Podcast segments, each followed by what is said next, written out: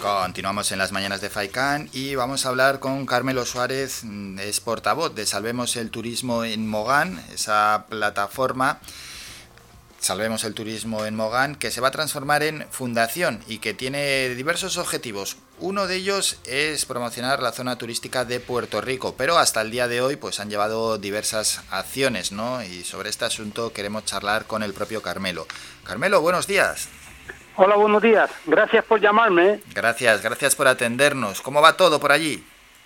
Pues mira, eh, a partir del mes de noviembre estábamos desilusionados, estábamos desconcertados, teníamos muchísimos problemas, teníamos 6.000 inmigrantes entre adultos y menores en, el, en, los complejos turísticos de, de Puerto Rico y Arquineguín, y de verdad que era una preocupación muy grande a raíz de ahí, eh, pues formamos una plataforma y le creo que fue un nombre acertado salvar el turismo en Mogán.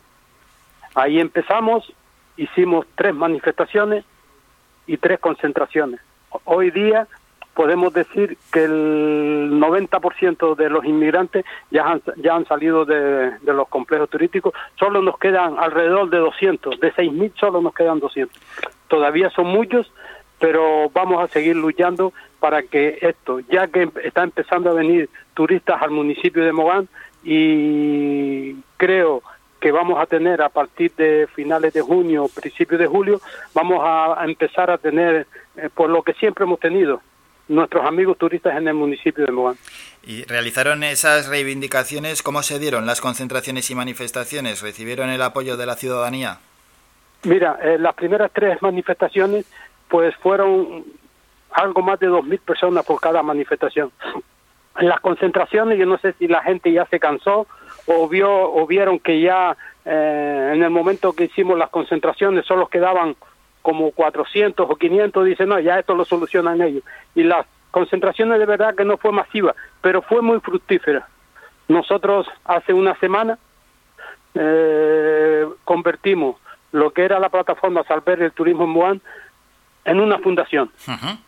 Ahora ya eh, cerramos la pancarta de salvar el turismo en Moán, aunque vamos a seguir alerta, no sea que sigan metiendo inmigrantes allí, y lo hemos convertido en fundación. Fundación, esta fundación va a ser eh, expresamente para que el turista, cuando llega al municipio de Moán, se sienta confortable. Nosotros siempre, siempre, siempre, en todas las décadas que ya hace 50 años que están viniendo turistas a Moán, solo le hemos ofrecido sol y playa. No, el turista hay que ofrecerles otras cosas más, porque si no pueden cambiar de destino. Aunque eh, la gente que nos reciben tiene en el corazón al municipio de Moán. Tenemos un 50% de repetidores. Por eso queremos formar esta, esta fundación para que el, el, turista se sienta protegido. Sí, Vamos a poner, generar una mayor oferta, por tanto, turística, ¿no? Sí, sí, sí, sí, por supuesto, por supuesto. Entonces vamos a poner un, grupo de personas que eh, cualquier turista que se sienta, eh, que tenga cualquier problema en el municipio de Moán, nosotros desde la fundación poderlos, hicimos un chat en el mes de marzo y ya tenemos casi 6.000 seguidores. y yo creo pues, que se nota apoyo. ¿Y desde la administración quiénes los apoyan? Mira, desde la delegación de gobierno en todo momento hemos tenido el apoyo de ellos del delegado del gobierno, de la subdelegada y de los empleados que tiene la delegación del gobierno. Ellos nos dijeron que cuando antes de terminar el mes de marzo no quedarían inmigrantes adultos. Y cuando llegó el 10 de marzo ya no teníamos ningún inmigrante adulto. Ahora nos quedan los menores. Pero los menores son los que arman los escándalos. Tenemos 200 inmigrantes menores y parece que hay 10.000 porque cada noche, cada noche peleas, cada noche disturbios, cada noche tirando eh, colchones y mantas y todo a las piscinas, tirando piedras a la calle, tirándole piedras a la Guardia Civil. Y yo creo que eso se acabó, eso se acabó. Por eso, como ya estamos viendo que ya ese tema se está acabando, ahora solo nos queda promocionar el turismo. ¿Qué proponéis que hagan con los menores, por tanto? Ya eh, creo que ayer o antes de ayer sacaron 30 más y claro, nosotros queremos que el menor tenga eh, el, sitio adecuado para ellos, que estén protegidos, que los cuidadores los cuiden, cosa que no hacen. los cuidadores cuiden a los, a los menores, que son niños, que son niños de 13, 14, 12, 16 años. Eso, eh, quiera o no quiera, todos nosotros fuimos niños y sabemos cuando un niño se le cruza los cables, pues eh, empieza a dar problemas. Nosotros queremos que ellos estén bien cuidados, pero en sitios preparados para ellos, no en los complejos turísticos de Mogán, porque muchos muchos eh, turistas dicen que no vienen a Canarias y sobre todo a Puerto Rico mientras que hayan inmigrantes en los hoteles. De verdad, ¿por qué tener de inmigrantes que y además con pena en el corazón que cuando estás por la calle te, cojan cuatro, cinco, seis niños a lo mejor entre 12 y 16 años, se te pongan alrededor y te digan que le dé dinero, que no han comido, que necesitan eso, a lo mejor van con la ropa rota para que les dé pena y claro, eh, eso en una zona turística no se puede permitir. Pero eso ha sucedido, Carmelo. Sucedido todos los días. Te digo, el día que nosotros eh, la anterior concentración que hicimos en Puerto Rico, yo no hablo por voz de nadie, hablo por mi voz. Eh, yo estaba sentado allí porque yo, la concentración era a las 5, yo fui a las tres y media y en una hora pasaron porque entre 12 y 15 pidiéndome dinero. Y eso, el turista se siente mal, porque todo el mundo tiene su corazón. Si fueran adultos, tal vez aunque es lo mismo, pero si fueran adultos sería diferente. Pero si pasa un niño de 12 o 13 años pidiéndote dinero, ¿cómo te encuentras? Te encuentras mal. Bueno, por tanto, lo que pedís es eso, ¿no? Que desde la administración se busque una solución, que eh, un hotel no es el alojamiento adecuado para la educación de los jóvenes, para luego la inserción en el panorama laboral y que se reinserten de, o en el panorama social, mejor dicho, y que se reinserten de la mejor manera posible. También es cierto, a ver si sacan ya una normativa que obligue en cierta medida a otras comunidades autónomas a acoger a menores, porque claro, lo que han propuesto es, si alguna comunidad quiere, si alguna comunidad eh, acepta a, acoger a, menores, en este caso menores migrantes no tutelados, y muchas comunidades autónomas lo que han hecho es mirar para otro lado, que no han acogido a ninguno. Eso es un gesto poco generoso pero el problema se agravó hmm. cuando en el mes de noviembre, diciembre y enero, eh, el inmigrante, mira, el inmigrante cuando llega a Canarias eh, solo eh, tiene una cosa en la cabeza, irse a Europa, irse a Alemania, irse a Inglaterra, irse a Francia, irse a Portugal. Ellos no quieren estar en Canarias, porque ya ellos saben que Canarias no tienen trabajo para ellos. no hay trabajo para los canarios, ellos saben que no, se lanzan 100 kilómetros en una barcucha para estar en un centro de acogida, claro, lógicamente.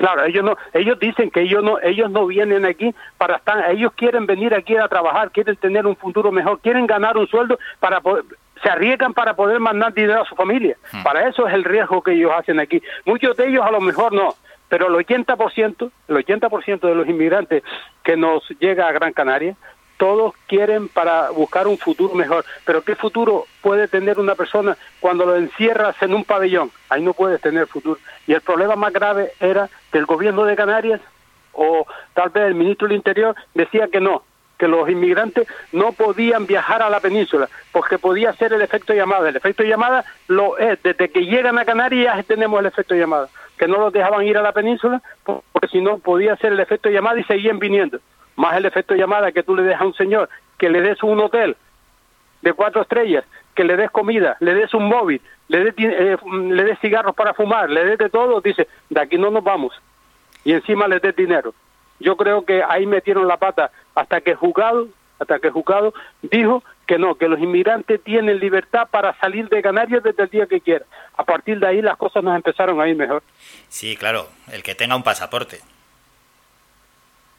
Sí, pero ellos podían, podían viajar hasta sin pasaporte. No, no, no. El, eh, podían viajar con pasaporte. Claro, no le podías prohibir a una persona viajar sin pasaporte, eh, con pasaporte.